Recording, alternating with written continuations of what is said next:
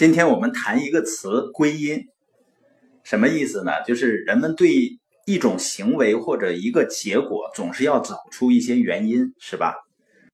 我曾经看到过这样的领导者啊，就是当团队发展的非常棒、非常顺利的时候，他会把团队取得如此好的成果的原因呢归到自己身上，然后呢，常常要提醒自己的团队成员。不要忘了自己是怎么成的。但是呢，当市场出现问题，业绩出现大幅度下滑的时候，他把这个原因呢就归结在团队成员身上。他会说呢：“你看别人都怎么干的呢？怎么做的那么好？你看你们。”我们知道啊，所有事情的发生都是内因和外因共同作用的结果。只不过呢，就是内因和外因各占多少的问题，所以人们找结果的原因呢，一般分内归因和外归因。内归因是什么意思呢？就是一个事情发生了以后，从这个行为人自身来找原因。那一个人自身的内在因素都有哪些呢？比如说这个人的能力、这个人的态度和他的价值观。行动力等因素，那另外一种呢叫外归因，就是呢他把这个结果的原因呢归结于外在的环境或者外面的人身上。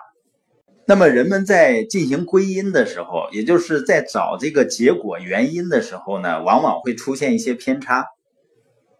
有一种归因偏差呢叫自利性的归因偏差，就是人啊更倾向于更好的去表现自己。在成功的时候呢，就归因于自己的能力和努力。比如说，你考试考得很好，你会归因于什么呢？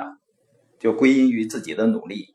但是如果考试成绩不好呢，或者市场发展不顺呢，人们会找什么原因呢？往往会找外部的原因。他会认为呢是老师没教好，或者市场环境太差，等等。所以，当人们做事情成功的时候，有了成功结果的时候，他往往会做内归因；当事情做了失败呢，不顺利的时候呢，他往往愿意做外归因。为什么呢？就是为了自身的健康。也就是当你做成功了呢，你把原因归为自己呢，你会更加有自信，自我感觉呢会非常良好。那下次呢再去做类似的事情呢，会做得更好。当人们把一件事情做失败的时候呢，第一个想法一定是把责任呢推给别人，推给环境，因为潜意识里呢，人不想对自己的能力产生怀疑，或者说呢，为了自己的那份自尊，实际上人们不愿意承认错误呢，是内心深处不自信的一个表现。但是呢，当别人做成功一件事情，你会归为内因还是外因呢？这个别人呢，不是离你很远的那个人，就是像姚明啊、王宝强啊，不是这些人成功了，而是你周围的人如果获得了成功，一般的人会把周围的人的成功归为内因还是外因呢？一般都认为是外因。说这小子就是幸运，他肯定是因为有个好靠山。但当你周围的人要失败了呢？你会归为他的内因还是外因呢？你会归为他的内因。你说谁让他不努力了？当别人做事情成功了，你用外因；当别人失败了呢？你用内因。这是为什么呢？原因呢，就是为了你自己更健康。为什么这么说呢？因为你周围的人成功了，而自己没有成功，是不是就显得自己好像能力不足啊？明明自我感觉挺好的，但是他的成功呢，好像就衬托了自己不成功，所以呢，就说他是运气比较好。这是人的自我保护机制，保护自己那个可怜的自尊。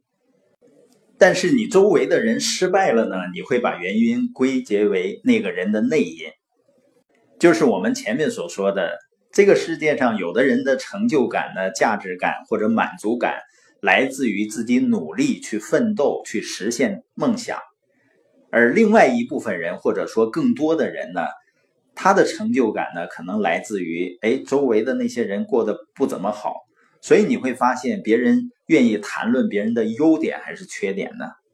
人们在传播信息的时候是愿意传播成功的消息呢，还是愿意去传播那些失败的消息呢？那今天呢，我们就先了解。归因这个词和归因中的偏差。